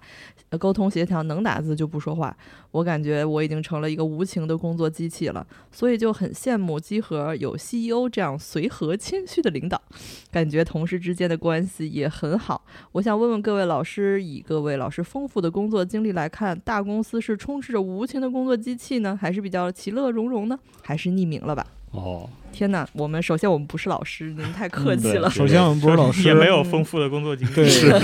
其次也没有丰富工作经嗯验，再一个集合不是大公司，嗯那最后一个同集合同事一点们儿的不关其系乐 融呃一点都不对好我。们大家天天都打得头破血流，互相 枪毙，你知道昨天晚上，你知道昨天晚上 Win 回家的时候我跟他说什么吗？嗯我说你他妈也就是打不过西总，你天天欺负我。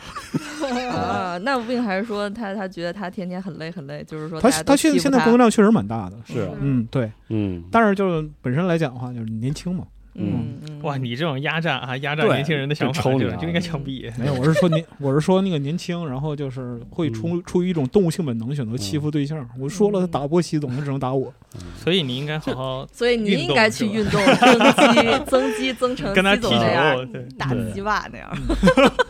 说的对啊。然后就可可以以，他就打不过你了，他就嗯瘪了，瘪犊说子了。说回到这个就是同但我觉事得小公司这个事儿就很难，每个小公司都有每个小公司自己的特征，特征和文化。但是嗯大公司首先是这样，我我可能比较跳槽比较多，我不是说我工作 年限长，嗯是因为我以前就是年轻的时候就是干的不开心就跳槽，干的不开心就跳槽，所以换过很多工作，大公司也干过，小公司也干过，就是只有五个人的那种公小公司也干过，嗯然后上千人的大公司也干过，我觉得这个就是。你就是进入到了一个就是超级就五百强公司，最后你上班还是在那你们的那个部门的公办对公室，里，还是那个对吧？圈子，还是那个一圈撮子，人，嗯就是是还是那一还撮是人你手能够到的那张桌面。对，对所以其实没有什么区别，就是你能够到那一撮人，你们那个办公的环境是不是好，其实就是最重要的，跟大公司、嗯小公司没有任何关系。嗯就是大型的电视台，我也干过大概两三间。嗯，嗯，你觉得电视台算是大的了吧？然后那个部门大概有十几个人，我当时在的那个部门是一个做纪录片的部门，嗯然后有十几个人，然后那个大家都是每天十二点来上班，因为呢，那个当时就觉得编导们，因为公司当时就觉得编导们是做脑力劳动的，所以不需要打卡，哦所以当时的那个同事间的关系就是说其乐融融，因为你 就是压力，就是怎么说呢，压力没有都那种嗯紧绷的压力，是当然压力肯定是有，但没有那种就是说你九点。你必须来，你晚一分钟就扣钱，嗯没有那种压力，所以就是大家的情绪都相对的好，嗯但我也干过，就是当时在一个出版社是每天就是九点要上班，然后迟一分钟就打卡迟了一分钟，然后那一分钟就要扣多少多少钱，嗯然后每个月就是看你这个月扣多少多少钱。这看样扣钱流水是吧？对对对，到最后欠公司二百块钱。 我觉得出版社很多都这样。对包括这个这位朋友直接问的问题，说大部分公司是充斥着无形的工作机器呢，嗯还是比较其乐融融的？我的感觉是，其实是是是两个都有啊，嗯分人，融在一起的。嗯，和不完全不融在一起的，对，嗯就就就是我之前来集合之前，不是在别的游戏媒体嗯，做，就是当正经的狗编辑嘛， 就是就是每天你要发够那个嗯新闻那量嘛，意思集合不正经狗编。对啊，那太不正经了。行吧，嗯对吧？就是以前那个工作都是啊，上午那个就几点之前，然后头条的三个要换了，然后一嗯天这十五、就是首页的那那十五条，你得全都那个换一遍嘛，是类似这样的工作。嗯然后就是大家一方面你可以认为那个是其死气沉沉的工作机器，嗯，就明是工作嗯就是来了忙忙叨叨的，就是啊，各就各种体力 活儿嗷嗷的，嗯，嗯偶尔的嗷嗷还的行，啊。但但其实也是其乐融融的，就是嗯只是。对对嗯，嗯大家有的时候也会聊聊天儿，嗯都有嗯，对，就是其实是个兼顾的状态。然后其实我觉得这位朋友说的情况是，经济呃大环境不好的时候，嗯然后你公司的头儿嗯很愁。他压力蛮大对的。好，啊我对我们也感受到，哦是吧嗯对，就是是是他压力比较大这个事儿。嗯，嗯就企业文化跟公司老板有很对，大跟的公司老关板系是有关的，然后跟他自己的这个个人判断和他自己的精神状态都有对关系。嗯对嗯，但是外面就是有很好的老板和就是很傻逼的领导，这个嗯就是很难讲你能遇到什么样的人。嗯对，对，嗯，而且这上不好说。上班的时候死气沉沉，下班还可以有自己的空间嘛，对对对自己对开心去。对，嗯，嗯，就是你自己心里也也最好是能找好这个平衡。但是就是话说回来，如果你这个领导真的是没救了的话，那你可以考虑可能会考虑对跳否则的槽。话是，如果你比较嗯认、认他，嗯然后他有可能只是暂时的，因为这个是嗯公司营收之类的原因，嗯，然后就比较纠结，导致他可能就影响到你们整个团队每天都有点儿崩溃的话，那嗯，也可以和他一起成长，是吧？对沟多沟通，多沟通，嗯嗯，你可以当他领导，就是努 力， 然后当他的领导。都是又来了半泽直啊，树又来 了。啊呃行，嗯换个办公室。嗯，是反正我我觉得这个朋友说的问题，可能很多人都目前都在经历，就是工作的不开心。嗯尤其是因为现在整个大环境不太好，嗯嗯所以可能这样的问题会爆发的更多吧。嗯就嗯就这个时候就更加看每个人自己的行事风格和他自己的人格魅力了，嗯，对，然后你自己要想好，调整好，也嗯要看你自己就面对压力的时候你有什么样的弹性吧。嗯，而且他说，就是羡慕集合的工作范围，可根本不是像，比如说，我觉得像我，嗯比如对接了很多甲方，我觉得有一些真的是能把你气到半夜睡不着 觉，太多了。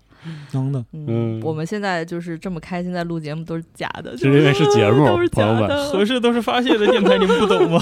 嗯都是假的。哎，但其实怎么说呢，就是四十二刚也说我们不是一个正经的那种狗编辑，对吧？嗯但是其实这样换来的就是给你的自由，你会给有自度自会有更多自己给自己的这个压力。对，就因虽为然有它不不确规定定带来的问题，对他不规定你一天要出多少东西，但你这个时候不会给自己就是说，既然都给我这么大的自由，我做出来的东西一定要对得起他嘛。然后这种这种压力可能在心理上，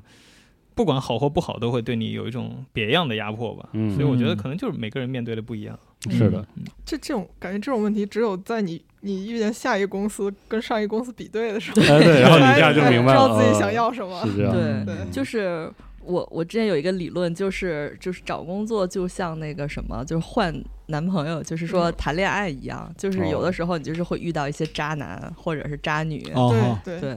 那你要是忍着，你就是忍着。如果嗯说你下决心离开他，也是可以，就看你怎么选择。就是哎有的时候还嗯会遇见念念不忘的渣，对，就是这公司就 PUA，但是你有时候 还会嗯饭局上还会想起来，哦然后又对又又非常复杂的。对下回你直接跟 CEO 说，直接说，你告诉说你不能这么 PUA 银屏系啊，你知道吗？嗯我现在完完完美男友，哎呀是吧？？哎 可以，嗯行可以行好好好嗯那我就是说升天一下吧。嗯，哦，好，下一个朋友，这个不是匿名的，他的 ID 叫 DSB。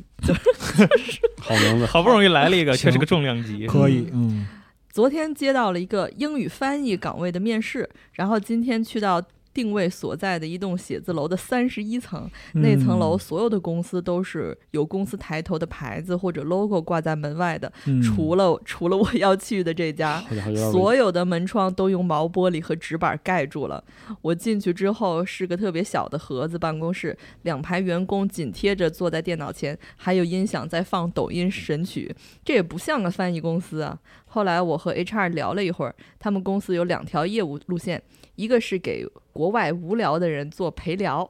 另一条就比较有趣了，他们会找到国内想要拥有跨国婚姻的客户，然后以他们的名义去合作的网聊平台 Goda，目的有呃，Go- Goda 那个国家的人把他们骗过去，和客户达成婚恋关系。这算是我遇到过的相当奇葩的工作了。大家有见过什么你想象不到的工作吗？您这工作就是位您置，这个，我就是想象不到不是的。这工作是在柬埔 寨吗？呃，真是这这很适合上故事 FM 那种。对啊，这故事，你对，要是我本来有以为是去做翻译，结果变成了跨国蛇头什么的。对太真可恐怕怖了嗯，嗯，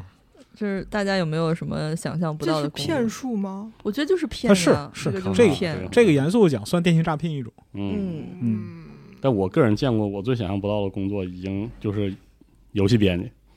嘿真的，你瞧你点见识真的，呃对，是的，啊！因为你想我，我第一份儿这个实习工作就是当游戏编辑嘛，嗯我就没有想到原来游戏编辑是这样的。嗯，当时在沈阳，那你要不然你给大家说说什么游戏编辑的工作是什么工作？就是因为有这样人的肯是定吧好奇，呃，嗯对，因为我经历过就是传统的网网媒、嗯网媒游戏媒体嗯时代的的尾巴。嗯嗯嗯然后我当时第一份实习工作在沈阳，嗯是一个夜游的门户。嗯嗯大家现在可能都都不知道游戏门户站这样的概念了，以嗯前还挺流行的，就是那种。就是有什么游戏上新了，然后它有一个什么流量排行榜，只不过那是个夜游，你就是大家都明白吧？就是都天天刷那个数据什么的那种。嗯然后当时是他们要开一个 DOTA 的边区分区，嗯然后然后我我当时不知道咋的就去了，可能是因为我当时有 DOTA 二的测试资格，哦当时 DOTA 二还在那个测试阶段，对，嗯哼然后就去了，然后但是后来那个分区并没有做起来，嗯，导致我就是去干了一些别的更基础的嗯呃游戏编辑的活儿。嗯其实游戏编辑的核心就是发新闻，然后做 SEO 优化，嗯，没了。我们早期其实也是，然后，然后名义上说你可以做做专题，但是那个专题其实是没有人什么人看，也没有资源推也没有自然推，是的，嗯。然后每天上班就是有一个量固定的量，嗯比如上午二十篇，下午二十篇，嗯，量刷完的事儿，上完了，然后没有别的事儿了。 就呃呃，当时我觉得我我我来这儿到底是在干什么呢？嗯就有的那个新闻稿我都看不懂，嗯也不知道是是是个什么东西。嗯所以你感受到翅膀哥压力有多大了嗯，。对，那可能是。然后就嗯，嗯然后就让我觉得非常神奇，就是我一直没明白游游戏编辑到底是干什么，真的。嗯然后你就开始写一些东西了，是吧？对，就得写，对，更神奇的是，我某一年回老家，回家翻那个家里的 UCG 杂志，嗯我发现一篇是四十二写的，啊真的 真的嗯是吗？是吗？是。哇哦，我都没印嗯象，哪期啊？没啊有，我嗯好像那我就怎么可能记得？我就给游戏人写过，嗯啊游戏机，哦，好像是没有啊那可能就是游戏游戏人人，嗯啊反正就是稀里糊涂，嗯就是一个很很神奇，这个真的是个很神奇的职业，嗯而且在那个很快就进入到了手机游戏的那个辉煌期了。你看嗯一二年、一三年，嗯然后很快就会呈现出来，就是说玩家对游戏媒体的需求完全不是以前那个不是看新闻的，嗯，对页网页呃网页游戏和网络游戏时代的那种需求了，嗯所以很快就是我就更不知道游戏编辑到底每天都在干嘛了，嗯啊，就已经是个我见过的比较神奇的工 种。神奇的工作啊！我想说一个，我、但是我可能以前跟开私下聊天的时候说过，我之前干过一个实习，我觉得还挺神奇的，就是嗯那时候还没有毕业的时候被我的同学介绍过去的。那时候是他说他不知道怎么回事认识了一个就是很有钱的有钱人，哦，然后、哦那个 对，就是那种不是说一般的有钱人，是超有钱哦福布斯排行榜排到榜上的前前前面阶段的有就是富豪，然后说他自己就是那富豪年纪大了，想自己在家里开一公司，然后。嗯，就是是在他在香港的一个著名的豪宅的山上的一个别墅区住，然后他就在那个他们家里给他做助理，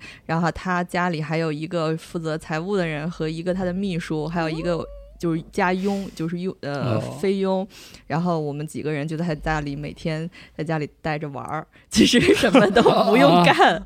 然后他们家那个小区是，据说就是说，费住那小区，完了以后。嗯，每天车接到他们家的那个山上之后，手机就没有信号了。然后呢，就开始在家里玩儿。然后菲佣会把一一天三餐都准备好这，早上去来就是大果盘 儿，然后中午一起吃，然后晚上再吃一个，然后就是晚上回家。 不是我怎么听着像不是你呃你这个描述我听着像无人生还开头，你知道吗然 后我觉得就是在家里大逃杀了，是不 哦是？ 对，然后就干了一个月的实习，然后就是找到正经工作，然后就再见了。他为什么要再见嗯？因为他那个不是正经工作，他没有事他没有事儿干。哦，哦当时说的是给他做一些就，嗯他需要一个文字方面的助理，因为有人给他做采访，他不想自己写稿。哦，然后，我但是我在那儿靠当待了一个月，他只接了一个采访， 然后就是只干了一次活儿，然后就哇再也没有人采访他了，然后就嗯就这个是那一个月过就是气富豪，对，过气不好。唐丽君小姐已经不咳嗽了，还有这样的工作？嗯啊你也想吧？没有没有，那没有，你 也想就是说每 没个有月没有，你想每个月接你一次采不访，不不不不，别别别，嗯，但是现在不知道他还干不干他那个工工作室。我以为你要说他还健在 吗？我我也不知道他，他可能不健在了吧，我不知道。你那位朋友还健在吗？那朋友还健在，是吗就是说大家都没有在他那儿工作，看来是吃鸡了是吧？嗯，就是他这个真的是嗯，我也没有想到还有这样的，那经过这可能就是我做过最奇葩的工作了，别的也没有了。嗯，嗯，这么一想，我经历过的或者我见证的工作什么都还挺正常。嗯小白应该见过，嗯感觉啊干广告，干广告没什么，就是说干广告见都是别人牛逼， OK，嗯我是就是干广告的，就是给别人写广告这个事儿一点儿都不牛逼，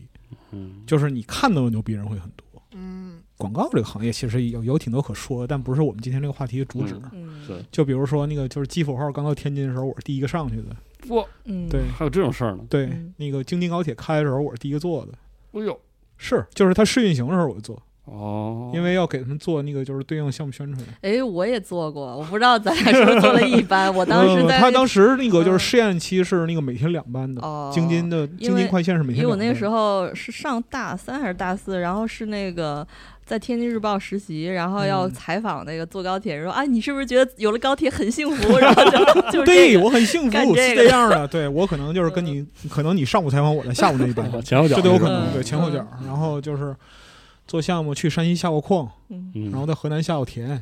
然后哦，，对去那个在山东在果园待一个月，就是这嗯这些都哦都都会有很多。是对。其实，嗯，这个答案的另外一个方向就是有了这个，我在 B 站和在快手上看了一些账号之后，我就发现有很多很具体的工种是非常累，而且非常必要，也非常有趣的。嗯比如说，我最近看到了一个除那个就是黄蜂的一个一一个专专业的老哥，哦就是因为它它有些那个攻击性非常强的黄蜂，对于那些养蜂人来说是灾，哦，就它它会去吃那个黄蜂会咬杀蜜蜂，对那些蜜蜂的那个蛹，然后甚至就咬到整个蜂箱，它们就跑了，就搬走了，就是非常严重的问题。然后就有那种人是专门通过那个追踪这些黄蜂，然后去把它的那个黄蜂的巢整个挖出来，嗯这样的这样的活儿，我就觉得嗯，工作千千万万吧，都挺有意思，都非常有意思。都挺有意思。嗯嗯，但有一点挺重要的就是你是不是喜欢这个工作？嗯，好吧，那我们就是下一个问题啊，呃，这个问题的朋友的 ID 叫 Infinity 幺幺七四，他说毕业三年了，从事设计工作，发现自己做什么事儿效率都低的可怕，经常会进行无意义的加班儿。嗯所谓无意义就是任务多不想做，无意义找素材浪费时间，反正就是这样。想要给自己加时限，逼逼自己在几点之前完成，嗯但每次快到死线，又自我安慰说做不完就别做吧。我该怎样提高自己的自制力呢？一步一步对我来说有点难以坚持下去了，真的对自己越来越失望了。嗯嗯，Infinity 幺幺七四，那你就是一个很典型的拖延症患者，跟跟跟我一样。呃 首先要说大家都这样的，嗯，太这个太正常了。就首先那个就是创意产业的嗯话，deadline 是第一生产力嗯。啊对，对，确实，嗯对这个事儿本身不好评价，就是你怎么你着我我认为就是如果你想要和自己和解的话，先接受这一点。嗯，最重要的是跟自己和解，就是别为这个事儿把自己弄得特别不开心，对这个是最重要的。嗯，然后然后这个经常这个就是哦，他问如何提高自己的自制力，就是首别先在惦记这个在座的各位有别惦自记制力很高没的有没人，有什么没有没有错，没有没有，自制力高的人还来这儿，系统部是吧？而且我想说你，你越纠结这个事儿，越那个啥，嗯嗯，越越越没有自制力，嗯对就越容易你在思想上容易滑坡，反而别想。嗯会陷你对啊。那绕回来吧，运动运动是吧？哦让你好对你真自己是的身体多一点掌控。嗯对，就是啊，对，而且我觉得这个事儿也跟精神头儿有关，嗯就是你有精力，其实你干啥你都就不是说不会拖延，就是至少你就会去干。嗯而很多工作就是你先干开头儿，你就会把它干完。嗯对，对对，重要点是是先开始干。对，对而让你愿不愿意开头这件事，儿，跟你的当下的那个精神头儿有是 有直接关系的。，对，只要你能开始就行，但是对哦有的时候就是无法开始，怎么办呀？嗯，嗯就是就开始其实是做完的一半儿。嗯，对对，嗯而而且这个话可能又说回来，就是你会感觉这个事儿你想拖的原因都是外部的，嗯比如说你你你不喜欢今天这个活儿，你觉得这个活儿没什么意思或者之类的嗯，然后你其实唯一自己能做的事儿就是自己去做一下，嗯等你开始做了，你就会把它做完。嗯然后还是那，就说回来我刚才说那个观点，就是能让你去做一下的那个事儿啊，你如果你只从心理上，就是你在分析你自己的精神的那种想法，你就会兜成圈子。嗯你就是就像这位朋友说的，嗯我是在心理上给自己一个要求，我要有自制力，然后要给自己一个 deadline，然后嗯我说我、你要告诉你都是道理，你应该做，你就是不应该成为一个拖延的人嗯或者怎么样，就是你你就就就就把自己绕进去了。但我要插一嘴，我嗯我跟你反的，你说如果是不喜欢，所以就会拖延。我如果是不喜欢的，我会呃第一时间超级快干哦完，那你是然后就嗯开心玩去了。对，我是我只 有对自己喜欢的事儿才超我主要是不喜欢级无限拖延哦，那那是完全不一样的性格问题，嗯性格使然，性格使然我。也是，不一样我我就不喜欢就是事情都累积着，就我、嗯我特别焦虑，有一大串就是那种 list 要做的，对嗯所以就会疯狂地去把事情都干完，嗯这就反而是不喜欢这种状态。但是有可能干到最后只剩一个事儿，然后我发现我还有好多天时间的时候，我又会开始拖起来。嗯，哦，嗨，那不是你有很多天在那拖呗，留 留 着是这样拖说吧的？ 吗？嗯，然后我是觉得就是能驱动你动一下的那个那个东西，如果你真的无法从心理上和对自己说话也好，或者找理由这个部分去解决的话，那你就从你的身体上去解决这个问题。嗯，运动运动，对，去运动运动，或者是早睡，或者怎么着吧嗯，多睡一会儿，或者歇一下。还是转移一下注意力是吧？要么转移注意力，要么就是让你的身体准备好，然后你的精神就准备好了。嗯，嗯，挺好。有时候跑、跑着步，脑袋里就在运转，说不定灵感就来了。嗯，对，跑跑步啊，嗯对对结果我们这期节目是一个就是劝大家运动的对这种反正我是落这样点啊，嗯，挺好的，跑步上天堂， 别呀、哎，真的是求求您了嗯 啊！今因为时间有限，这个下面一个投稿是我们这期最后的一个投稿了。嗯啊，这是个匿名的朋友，致正在录制何氏集团的同学们，第一次给嗯何氏集团投稿，有点紧张。二零一九年从北京裸辞回家乡呼伦贝尔休养身体，至今已经三年多。哦，如今重从头做的属于自己的讲故事的小账号有了起色，在吃下咱们的安利读创作的基因的时候，突然意识到已经很久没去书店了。从小我就是个很喜欢逛书店的人，但因为家乡的书店都是三四年前的老书，所以想去一个有好书店的城市。这三年，爸妈给我的支持非常大，我们一家三口好像重新认识了彼此一样，不愁房租与吃饭的诱惑太大了。但心里很明白，如果想变成更好的自己，书店或者说我必须要寻找自己的母猫珍妮。嗯想知道集合人在外地的朋友们，还记得自己当初离开家乡的勇气吗？希望能鼓励我勇敢地寻找更多创作的基因，不胜感激。祝各位诸事顺利。 ，OK，谢谢，首先谢谢这位朋哦好友，嗯特别感谢你，好阵势嗯真的好像一封纸质的信。是的嗯写的特别好。然后情真意切。对，然后他说的创作的基因是我们前几期推荐过的小岛秀夫的那是本的随笔的书，首先我得说，这个为了创作，不一定非得离开家。嗯嗯，就是你的创作跟你的生活是有关的，嗯你就好好生活，就就有创作。嗯你看刘慈欣对吧？写《三体》不嗯也是在发电站？对，不，他不需要跑到有好的书店的城市嗯嗯，就能、就能创作，其实是这样，我嗯我是这么觉得的。，嗯哦，这个这个就不展开聊了。嗯然后至于说离开怎么获得离开家的勇气，嗯没有这个 东西，稀里糊涂就来了，嗯真的是卷着铺盖就来了。嗯，然后来了就就就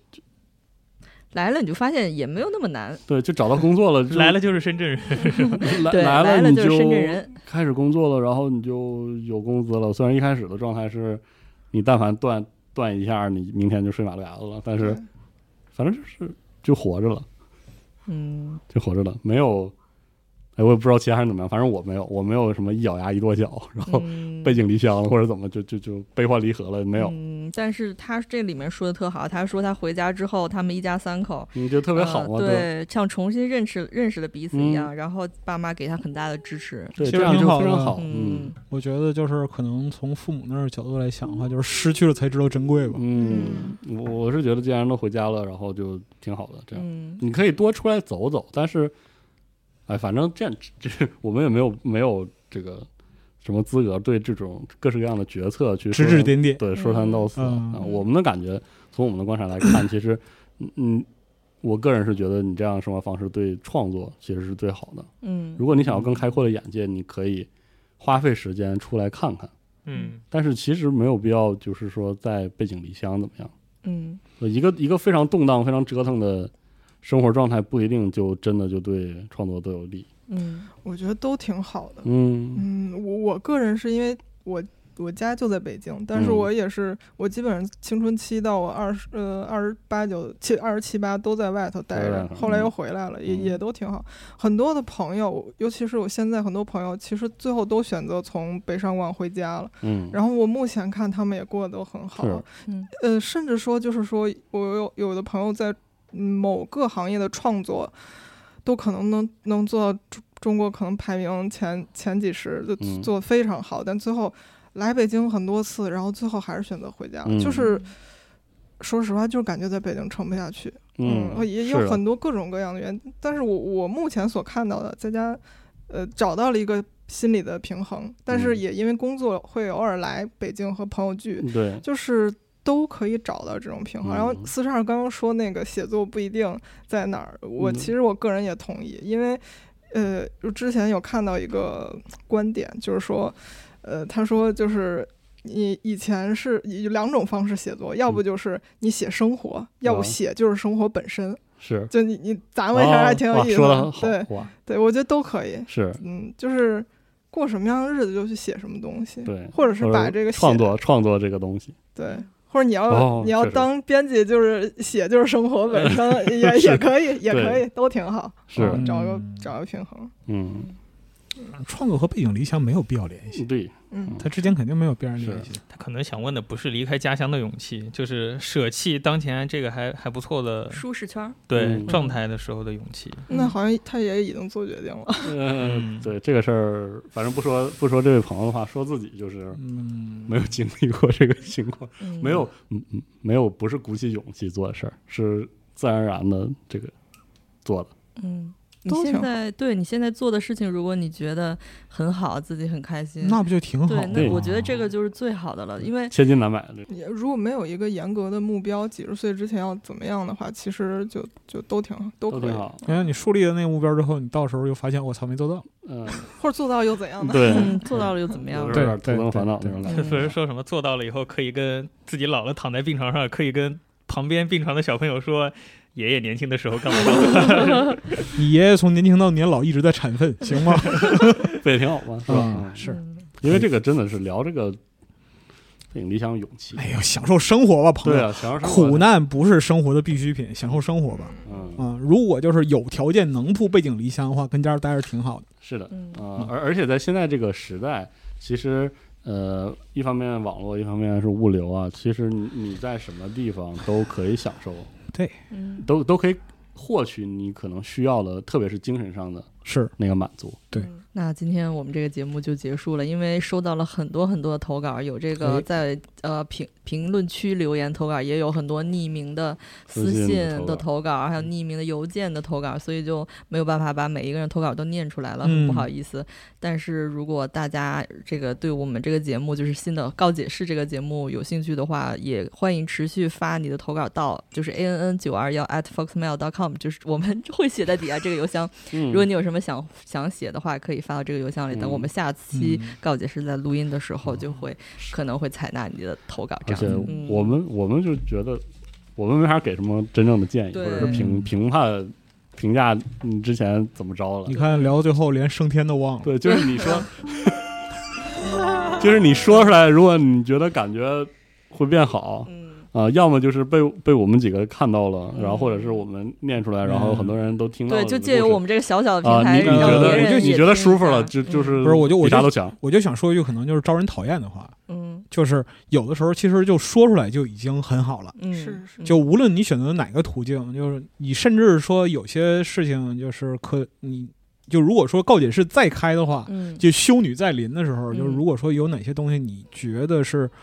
就必须要释放，但不知道和谁说的话，不妨在这说一说。对，嗯你就跟我说，嗯对嗯聊聊嗯天儿，对 聊聊，其天实就是聊聊把天我儿。当朋友，嗯，嗯，对，因为我们都没朋友，所以说，只只有你啊，只有你。 还有我，还有我，我也没有朋友。嗯我有朋友。嗯好你看我看你眼神儿，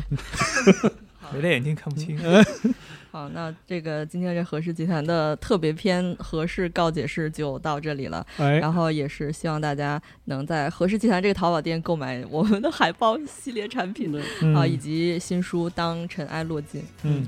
还是加拿大东北一家人，嗯，对对，好了，大那家今看天看这个啊节目就就到这儿了。好然后，那我们就下期再见。下期再见。拜拜拜拜周末愉快啊，朋友们。嗯